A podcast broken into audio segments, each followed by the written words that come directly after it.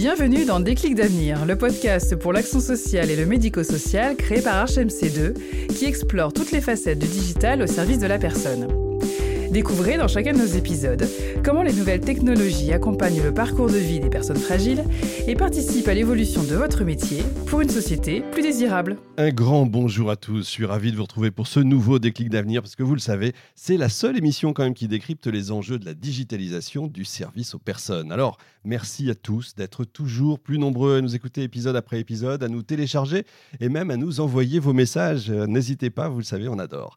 Et évidemment, on y répond. À mes côtés aujourd'hui pour ce nouveau numéro, Sophie Moreau-Favier, responsable de projet à l'Agence du numérique en santé, Odile Jamais, directrice de projet du secteur médico-social, ministère des Solidarités et de la Santé, on son, son élan hein, pour, pour le dire, et Arnaud Dugluet, vice-président d'Archemc2. Bonjour à tous les trois. Bonjour. Bonjour. Je suis ravi de vous accueillir parce qu'ensemble, on va répondre à la question de savoir quel est le rôle de l'État dans la transformation du numérique du, du domicile. C'est pas si évident que ça. Ça peut paraître en tout cas un sujet bateau, mais on va voir que c'était pas forcément gagné d'avance parce que euh, en 2018 sort le rapport qu'on appelle Pont-Coury, Dominique Pont et Anne-Laure Coury, qui tirait un peu, j'ose dire, euh, la sonnette d'alarme, c'est ça, Odile?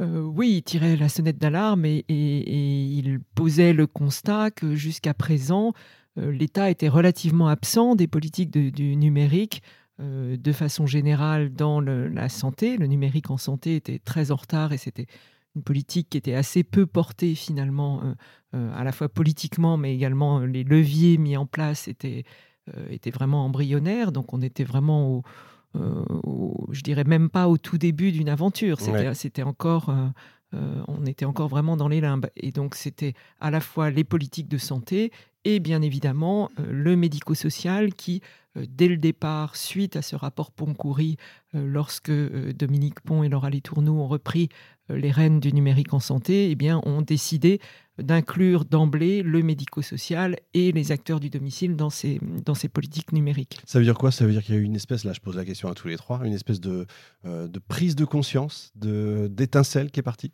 Sophie, vous avez l'air d'acquiescer.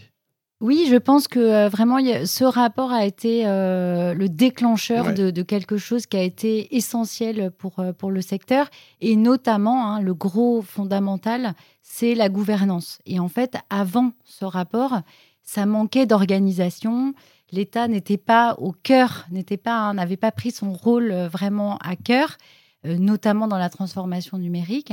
Et la, repenser la gouvernance, ça a permis de remettre sur les rails euh, ce chantier et d'avancer avec l'ensemble du secteur, chacun dans son rôle, hein, mais, mais collectivement. C'est-à-dire qu'en gros, si je, si je schématise un peu, l'État a sifflé la mi-temps, il a dit maintenant j'organise les choses, on fait un plan, on monte une stratégie et euh, il y a toute la mise en œuvre à mettre derrière. Et ça, c'est votre rôle à tous. hein. Oui, effectivement, l'État a, donc, suite à ce rapport, décidé d'impulser véritablement ça, ouais. une, une- une vraie politique, une vraie stratégie, euh, qui s'est traduite dans un premier temps par une première feuille de route euh, du numérique en santé. Donc, c'était pour la période euh, 2019-2022. Euh, donc là, on vient de, de finaliser la nouvelle feuille de Ouais. route pour la période, euh, pour la période 23-27. Euh, et donc pour ça, on, a, on, on met en place, euh, pour la déclinaison de cette feuille de route, euh, un certain nombre de leviers. Donc effectivement, Sophie vient de parler de la gouvernance.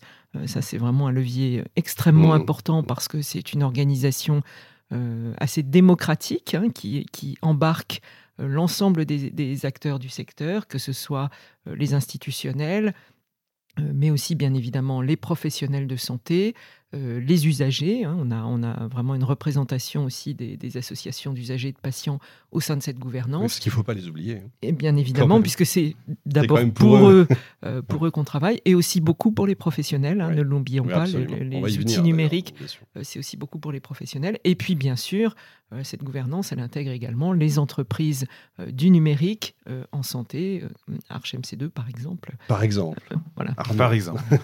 Arnaud, vous, vous êtes là depuis aussi un moment. Vous avez vu donc l'avant, j'allais dire la première mi-temps, là où c'était un peu le, le- le bazar peut-être, et puis la remise en ordre.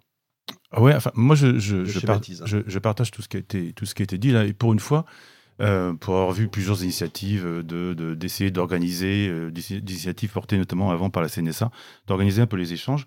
euh, moi, je trouve qu'une première fois, y a, on, prend conscience et on organise des échanges à la fois pour les professionnels, mais aussi, et j'allais dire, moi, c'est ce qui manque pour moi au secteur aujourd'hui, pour les alors, usagers, clients, on les appelle comme on veut, hein, et ou patients, même dans, dans, le cas du, du, sanitaire.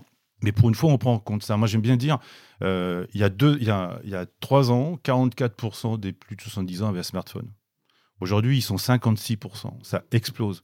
La génération Facebook, quand elle va arriver à la retraite, va bouleverser le secteur. Nous, nos, nos, nos, aides à domicile qu'utilise euh, la télégestion, ces outils modernes d'attestation de, de, présence, etc., quand elles discutent entre elles d'une personne prise en charge, elles utilisent WhatsApp. Autrement dit, on voit bien que mmh. On voit bien qu'il y, a un foisonnement des usages, il y a un foisonnement que ça va très vite. pour moi, il était effectivement temps que l'État siffle une fin de partie, dire bon voilà, messieurs les professionnels, d'abord vous allez vous organiser parce que euh, vous nous faites rigoler euh, à ne pas pouvoir échanger des trucs euh, ensemble, machin. Donc maintenant, nous on veut que ce soit comme ça, comme ça, comme ça. Donc vous, s'il vous plaît, bah, postulez et puis vous, allez faire ça, comme ça, comme ça, comme ça. Et vous, usagers, citoyens, etc vous allez pouvoir consulter des informations qui sont normalisées, qui vont, qui vont, peu, qui vont pouvoir être consultables de manière sécurisée à, partir de vos smartphones. Moi, j'ai été surpris l'autre jour. En, en, 30 secondes, je crée mon espace santé, je regarde, je vois des, des, des données, je n'ai même pas idée de tout ce qu'il y avait dedans. Et donc, euh, oui, il y, a un truc qui s'est passé. Bon, après ça, il faut que, le, public s'en empare, il faut que ça reste euh, accessible, etc. etc.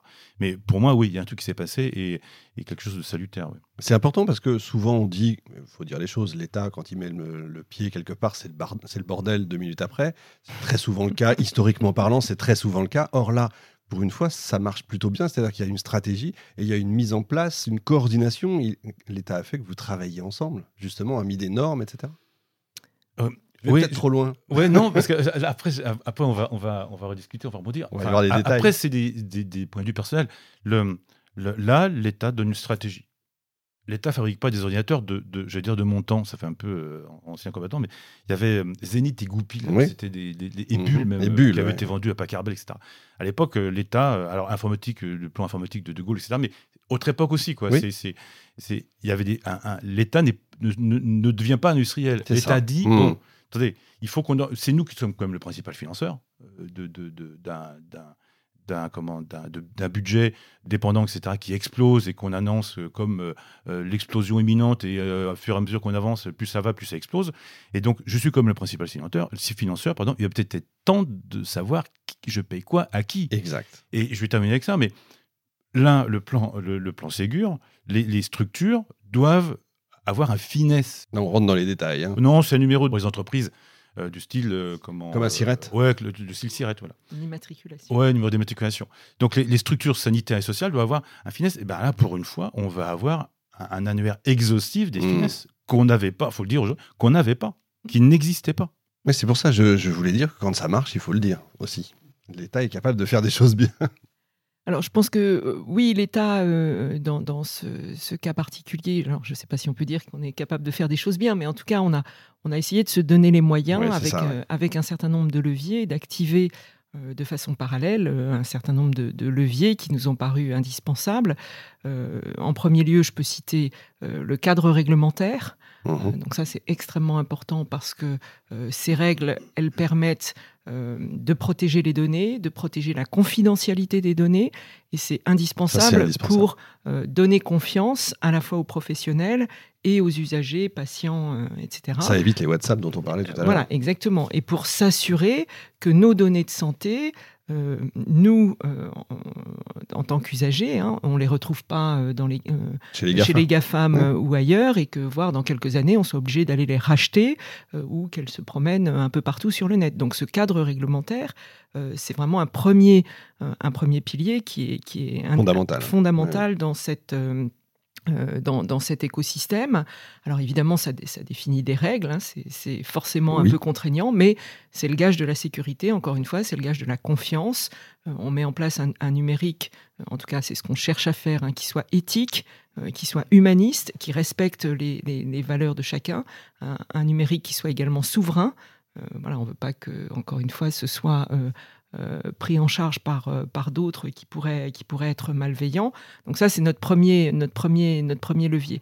Le deuxième levier, c'est quand même qu'on on met, euh, on met de l'argent, hein, on, met, on met des, des, des, on peut dire combien, des, hein. des crédits d'investissement, alors qui sont euh, des crédits européens, hein, euh, donc pour le médico-social, 600 millions d'euros mmh. pour 5 ans. Donc ça aussi, c'est inédit, c'est colossal, je pense qu'on peut, le, on peut le dire. Et ça, ça permet de financer à la fois les établissements, donc les, les, les, les, établissements qui accompagnent les services, qui accompagnent les personnes à domicile, donc les, services à domicile qui font de l'aide, qui font du soin, mais pas que, hein, l'ensemble du, médico-social, pour qu'ils s'équipent avec des outils euh, numériques. Mmh Donc on finance les établissements et puis on finance également les industriels euh, du secteur, ceux qui développent les solutions logicielles qui sont utilisées par les établissements, pour que les industriels développent des solutions qui soient conformes au cadre réglementaire que, l'État euh, développe, que l'État a mis en place.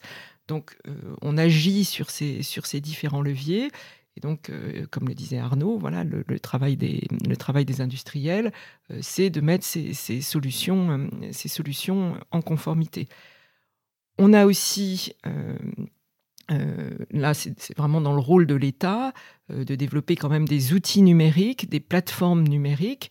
Arnaud a cité Mon Espace Santé. Donc, Mon Espace Santé, c'est euh, un des enjeux majeurs aujourd'hui de, l'État, c'est une plateforme qui permet à chaque citoyen, à chaque usager, euh, d'avoir son propre carnet numérique de santé finalement et d'avoir accès à ces données de santé. C'est vraiment ça la première finalité, c'est que chaque citoyen français reprenne la main sur son parcours de santé, sur ses données, euh, qu'il y ait accès, qu'il puisse les protéger, qu'il puisse donner des accès aux professionnels auxquels il souhaite donner des accès, qu'il puisse y mettre euh, ce qu'il a envie d'y mettre, euh, ses rappels de rendez-vous, ses ordonnances, les documents qu'il a pas, qui, qui va pas passer son temps à chercher parce qu'il les a oubliés euh, d'un rendez-vous sur l'autre. On peut y mettre également, bien sûr, ses directives anticipées, les personnes de confiance. Enfin, voilà, c'est vraiment chacun a cet espace numérique de santé qui s'appelle donc mon espace santé.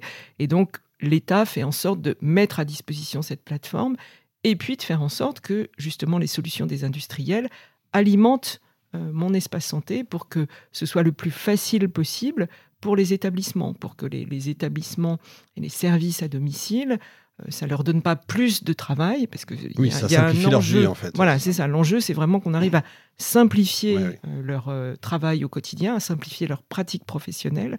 Il s'agit surtout pas de leur donner du travail administratif en plus, parce que ça, on sait quand même que c'est un secteur, le secteur du domicile. C'est déjà flux tendu. Euh, hein. Qui est en, flux très très tendu mmh. sur le plan des, ressources humaines.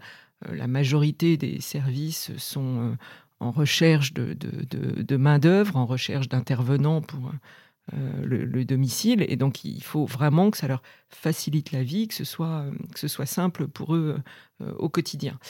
Euh, justement, ça, peut créer un appel d'air. Euh, le, fait d'avoir justement ce, grand plan euh, peut créer des vocations. Est-ce que vous sentez que ça frémit?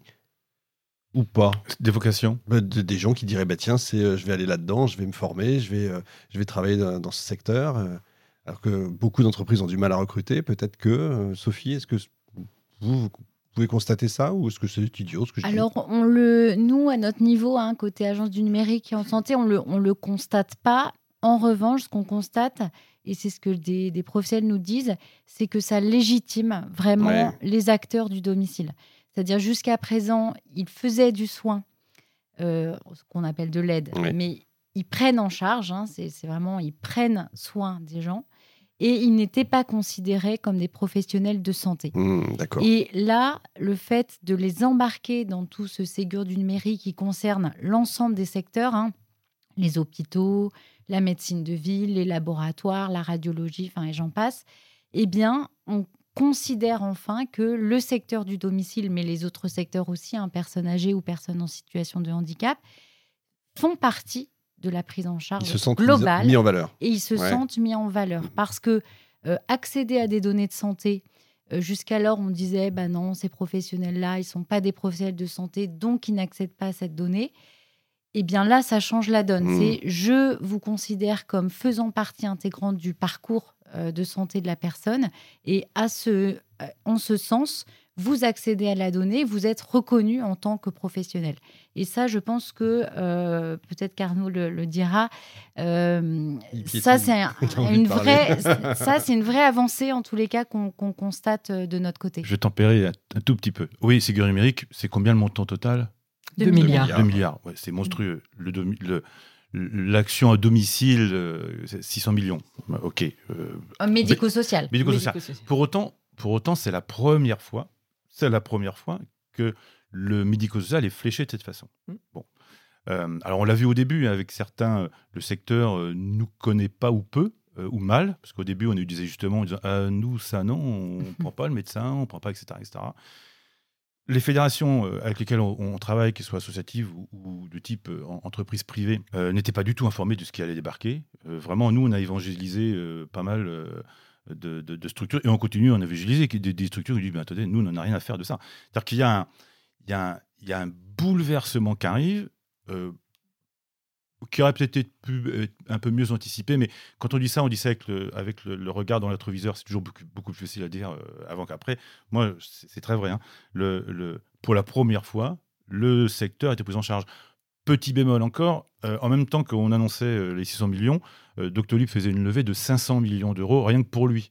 On voit bien que le médico-social qui prend en charge 1,2 million, 1,3 million de Français dépendants, qui, on va voir un chiffre qui va être multiplié par deux, qu'on va multiplié par deux dans les 20 prochaines années, 600 millions d'euros. Alors il y a une suite, il y a tout ça, etc. Bon, c'est un bon début, mais c'est un bon début. Voilà on était positif et ben voilà, on est revenu sur terre. Non, non, c'est émergent, c'est émergent, on le voit émerger. C'est mieux qu'un coup de pied aux fesses, comme disait ma grand-mère. Non, non, non, mais c'est où, c'est très vrai, c'est que, pour, enfin, moi je peux témoigner en tant qu'éditeur, pour la première fois, les services de l'État sont venus à notre table pour dire bon, on, fait comment là? C'est quoi Qu'est-ce que vous attendez? Ça, ok, on a compris, euh, on n'avait pas bon. C'est la première fois.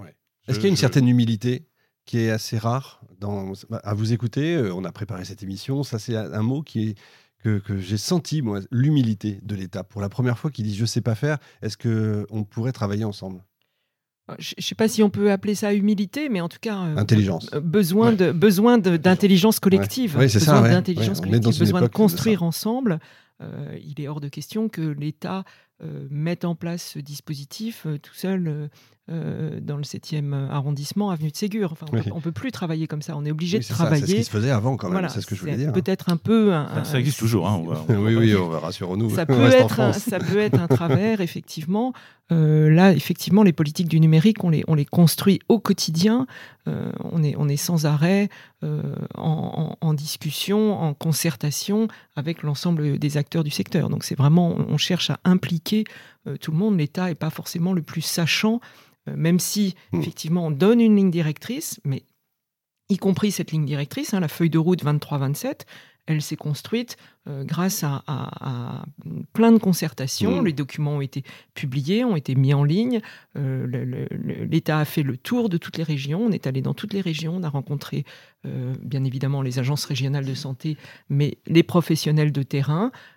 Et ils ont, tout le monde a participé euh, y compris oui, dans, les territoires, à l'élaboration de cette feuille de route. Donc c'est vraiment euh, toujours ça, c'est vraiment dans l'ADN de ce qu'on fait maintenant dans le numérique.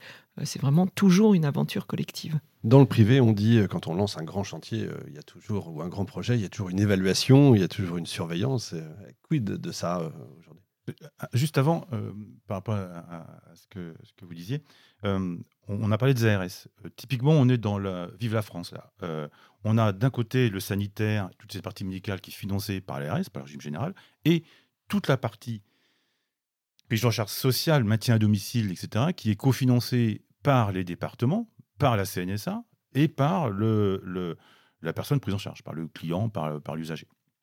Et, euh, euh, en fait, quand euh, nous, moi je me souviens, au début du, Ségur, les établissements les, SAD, les services d'aide et d'accompagnement à domicile, pardon, ont dû se mettre en conformité. Ok. Donc, c'était une grande partie de notre travail. Pour se mettre en conformité, il y a notamment des obligations d'hébergement, de santé, etc., Quand on a dit au département, euh, au fait, il y a des, enfin que maintenant euh, les structures que vous allez que vous cofinancez vont avoir un coût supplémentaire parce qu'il y a de l'hébergement et de santé. Les départements ont dit c'est quoi le plan Ségur? Parce qu'ils ne connaissaient pas non plus. Donc en fait, on est allé là encore, on a pris notre bâton de pèlerin, notre petite, euh, hein, et puis on a été euh, leur dire ben non, il va se passer ça et ça et ça. Et après, la machine se met en marche. Mais enfin moi, ce que j'aime bien de toute manière, la machine se met en marche, ce sera jamais parfait. Et en tout cas, il y a une pelote, il y a une ficelle, on a commencé à tirer, et puis on, ah ouais, il y a ça, ah ouais, il y a ça. Ça mérite, ça mérite aussi de, faire connaître le secteur oui, bien euh, sûr. À, l'ANS, à la DNS.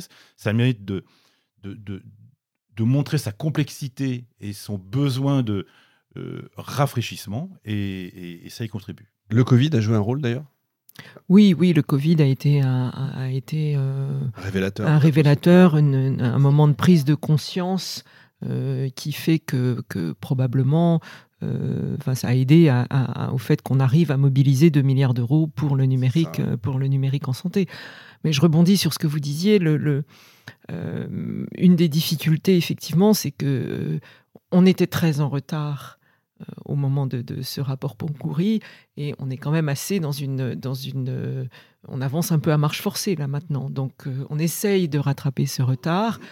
Euh, ces, politiques euh, quand même de, grande ampleur nécessitent une conduite du changement, nécessitent une appropriation assez importante. Donc pour embarquer euh, les établissements qui, pour qui le numérique n'était pas au centre de leurs préoccupations, les conseils départementaux qui n'avaient pas forcément non plus une maturité numérique très présente à ce moment-là, c'est vrai que tout ça se fait euh, on, avance tous les jours, on apprend en marchant. Donc, ce c'est pas non plus. Euh, il y, a évidemment des, encore des freins, il y a encore des difficultés. Hein, tout n'est pas rose, loin de là. Mais euh, ces changements culturels, c'est des choses qui prennent vraiment beaucoup de temps. Et, donc là-dessus, l'État aussi y travaille, essaye d'intervenir, notamment au travers de la formation et de la, et de la sensibilisation. C'est-à-dire qu'on travaille aussi à euh, intégrer dans les programmes de formation, euh, à la fois formation initiale et formation continue, euh, des professionnels de santé, des professionnels du médico-social, des modules qui sont dédiés au numérique. Donc ça permet à tous les nouveaux entrants là, dans, dans leurs études, que ce soit les études médicales ou que ce soit des études d'éducateurs spécialisés, à tous les niveaux, dans toutes ces formations-là, maintenant, à partir de la rentrée 2023, ça va être obligatoire d'avoir un module de formation au numérique en santé, de formation aux outils numériques, à justement ce que l'État met en place, à mon espace santé, à l'interopérabilité, à la sécurité des données, à ce que disait euh, Sophie tout à l'heure, euh, comment est-ce que, en tant que professionnel de santé, j'étais pas complètement reconnu, enfin professionnel du médico-social plutôt, j'étais pas complètement reconnu comme faisant partie de l'équipe de soins, à quelles données euh, je, peux avoir accès, quels sont mes droits, quels sont aussi mes devoirs. Ça, c'est extrêmement important qu'on puisse euh, évangéliser en quelque sorte, qu'on puisse faire changer euh, les approches, la culture que, l'ensemble des professionnels peuvent avoir vis-à-vis de, euh, vis-à-vis des données de santé et du numérique de façon générale. Sophie, vous êtes d'accord avec ça? Entièrement. je pense que l'État, l'État finalement, enfin ou la puissance publique a, vraiment deux grands rôles, quoi. C'est-à-dire que en tous les cas, dans ce, dans ce cadre-là, on l'a bien vu, côté euh, agence du numérique en santé, il y a vraiment le rôle de régulateur, c'est-à-dire je fixe des règles et malheureusement, je, je dis euh, aux éditeurs euh, ou aux, entreprises du numérique, il faut faire comme si. Et puis, il y a le rôle qui va avec, qui est le rôle de promoteur, de valorisateur et d'accompagnement au changement.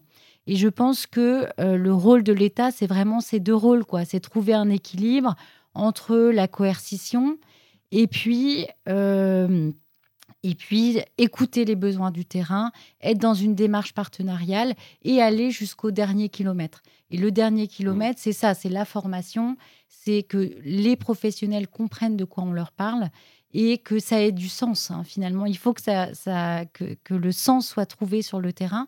Et c'est encore tôt pour le dire, peut-être, hein, parce que euh, voilà, c'est long hein, entre décider d'une règle et la mettre en, œuvre. C'est long, mais on est tous euh, collectivement euh, dans cette démarche et je pense que là encore, le collectif fait son, fait son chemin. Si j'osais, je dirais quand même que le grand public est un peu oublié, s'il y avait un bémol à dire, parce que mon espace santé, quand je pose la question autour de moi, il n'y en a pas beaucoup qui connaissent. Hein. Ça, j'avoue que... Alors, c'est vrai qu'on n'a on pas encore beaucoup communiqué ou communiqué de, de, façon, de façon très massive. Euh, une des raisons, alors évidemment, chaque, euh, chaque citoyen français peut aujourd'hui euh, activer mon espace santé et commencer à le renseigner, mais ce qu'il faut surtout, c'est que ce soit que, que, les professionnels, quand vous allez chez le médecin, il faut que votre ordonnance, elle soit dans mon espace de santé. Quand vous sortez de l'hôpital, il faut que la lettre de liaison, elle soit dans mon espace santé. Quand vous êtes une personne prise en charge par un service à domicile, il faut que le plan personnalisé d'accompagnement projet personnalisé d'accompagnement, il faut qu'il soit dans mon espace santé. Mm. Et donc, comme tout ça, ça prend quand même un, le un de santé numérique, oui, d'accord. Hein, exactement. Hein. Mais comme tout ça, ça prend un petit peu de temps avec toutes les, raisons là qu'on vient d'expliquer. Pas encore de com, trop fort. Voilà, tant qu'il n'y a pas encore. Bah, c'est pas que ça plante, c'est, mais ça va arriver. Ça va, ça va arriver. Euh, rassurez-vous, ça, va arriver très vite. Non, non, non. La, communication un peu plus, un peu plus massive. Euh, va arriver. C'est enfin, une aventure. Voilà, j'ai cité quelques leviers. C'est le sens de l'histoire.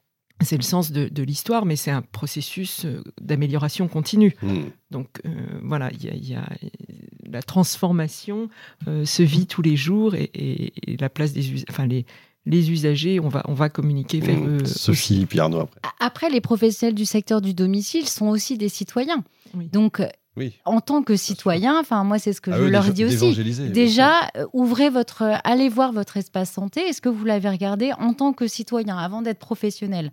Sinon, si vous ne l'avez pas fait, il est temps de le faire. C'est-à-dire qu'on ne peut pas vendre, à quelque chose, vendre quelque chose à un usager si derrière nous-mêmes on n'est pas convaincu. Euh, convaincu. Donc ça c'est le premier axe, c'est se dire ben, je vais découvrir mon espace santé en tant que citoyenne. Mmh. Et puis après, c'est euh, en parler dès qu'on voit un professionnel de santé. Hein. moi, je le fais à titre personnel. Je vois un médecin, je lui dis, mais vous allez intégrer euh, cette donnée dans mon espace santé? Et là, soit il est au courant, soit il ne l'est pas. S'il ne l'est pas, je fais ma part et je lui dis, je lui explique ce que c'est. Et je pense qu'il y a aussi cette petite stratégie des petits pas, hein, de se dire que finalement, on a tous notre rôle à jouer professionnels ou usagers, on a un rôle à jouer euh, dans le déploiement de mmh. ces outils pour remettre le citoyen au cœur. Parce qu'on dit le citoyen est grand oublié. Euh, ben non, en fait, hein, mon espace santé est quand même fait pour le citoyen, à lui aussi de s'en emparer euh, directement. On, a mis en place, à titre d'exemple, un réseau d'ambassadeurs de mon espace santé euh, dans toutes les régions. Et aujourd'hui, on a plus de 5000 euh, référents qui vont dans les...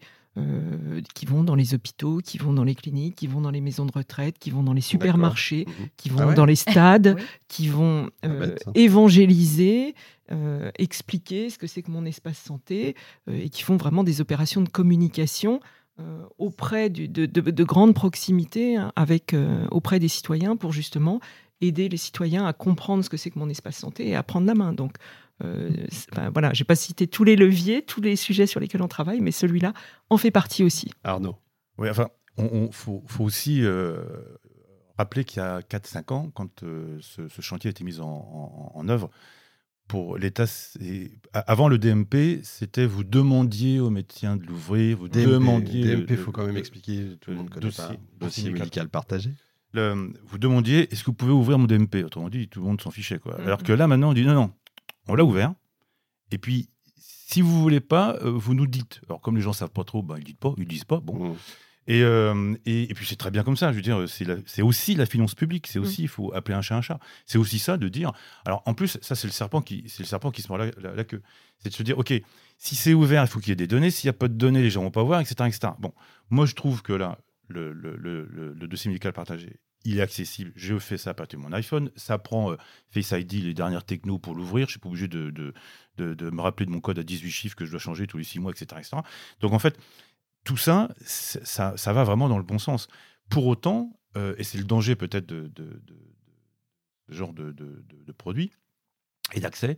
Euh, on peut pas, tout à l'heure, on disait, oui, il faut, ça, comme ça, ça va éviter aux gens d'aller sur WhatsApp. Ça n'évitera pas aux gens d'aller sur WhatsApp. C'est-à-dire que WhatsApp existe en tant que tel. Mmh. Et par contre, à nous, euh, nous industriels aussi, et, et à l'État, de dire, OK, nous, on va mettre en place des outils aussi euh, numériques qui vont aussi être attrayants et dans lesquels vous allez trouver des infos. Moi, j'ai comme exemple Weezing qui va, qui, qui, qui va donner des infos, des balances qui sont pourtant pas euh, forcément reconnues médicalement, agréées, euh, machin. Les données de poids vont pouvoir être remontées, les données, certaines données physiologiques de la personne vont pouvoir être remontées dans, dans, le- dans l'espace santé et partagées avec le médecin.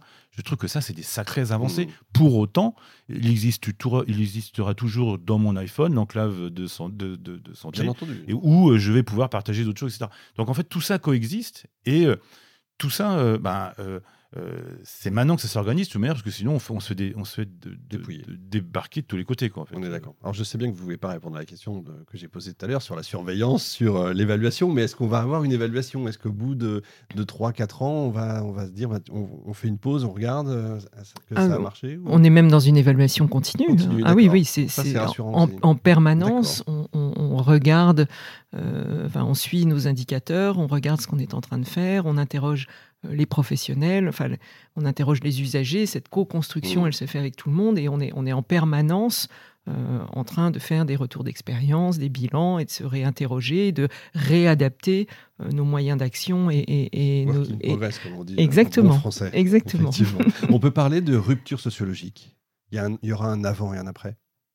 Oui, oui, oui. Enfin, euh, moi, si je regarde du côté éditeur, euh, nous déjà, on est en train de.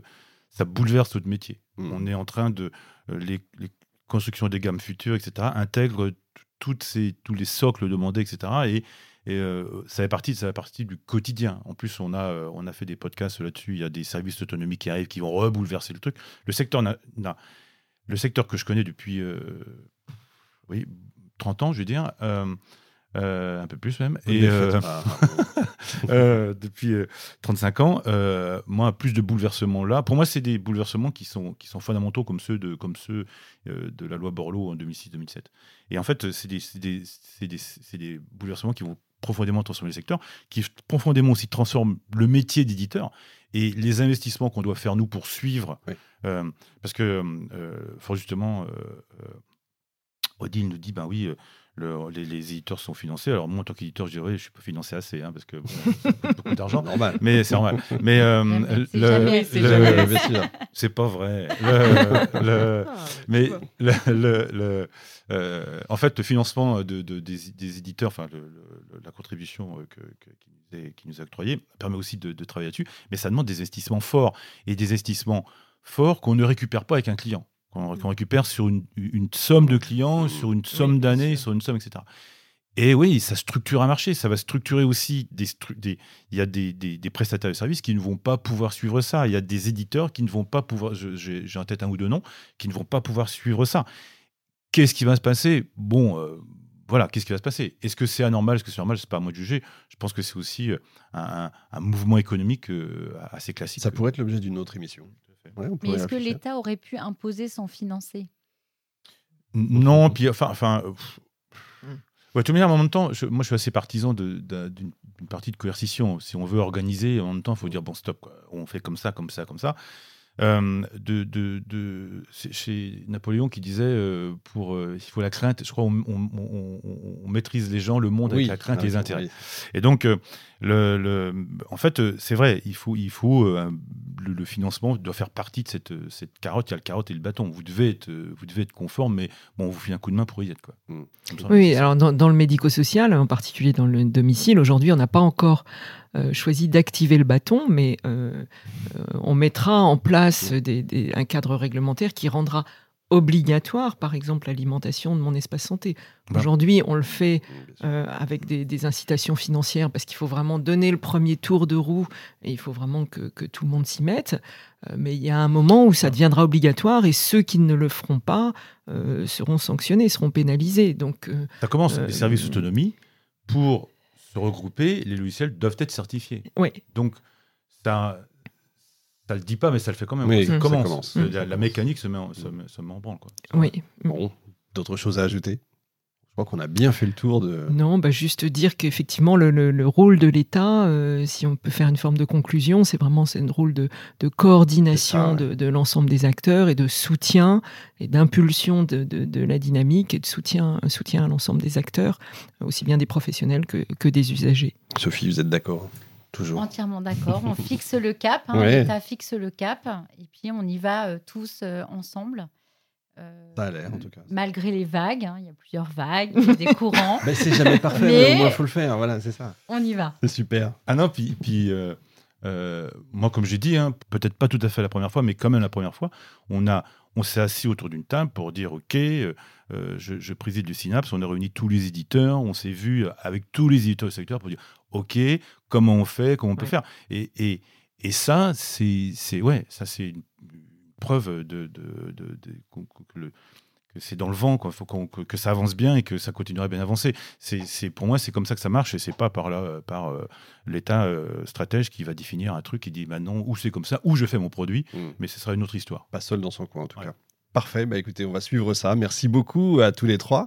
Euh, bon, on est obligé de finir, hein, c'est dommage, mais c'était passionnant comme, comme à chaque fois. Il y aura d'autres émissions, évidemment. Merci beaucoup d'avoir été avec nous. Sophie Moreau-Favier, Odile Jamais, Arnaud Dugluet. Merci à tous également de nous avoir suivis. On se retrouve au prochain numéro avec un autre sujet toujours aussi important qui nous aidera certainement à y voir encore plus clair. Merci encore, à bientôt.